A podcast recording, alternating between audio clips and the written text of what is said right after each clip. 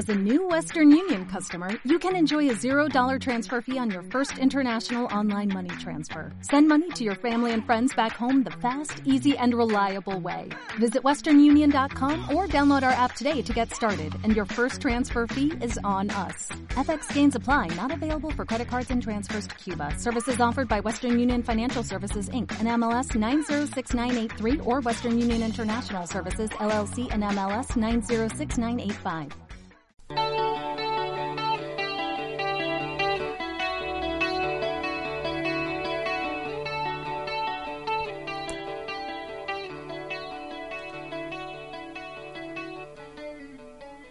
Bienvenidos a Radio Universidad de Murcia.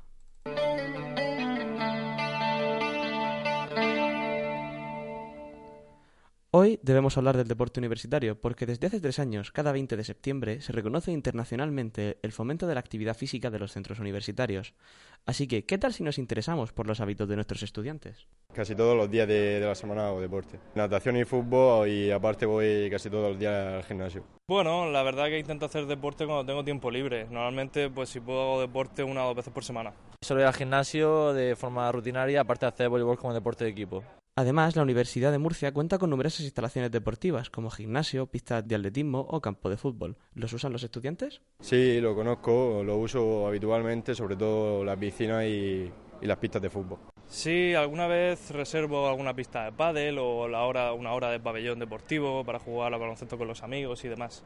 Sí, pero me costó un poco encontrarlo. Yo estaba muy interesado y, y fui a buscarlo, pero me encontró bastante encontrar, por ejemplo, el voleibol.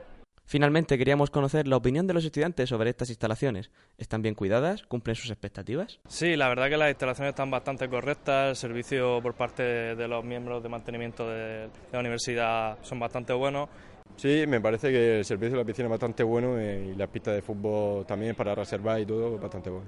Sí, pero es como demasiado. Eh, está muy desnivelado porque está la gente amateur con gente que está jugando en equipo federado y está un poco desequilibrado a mi gusto.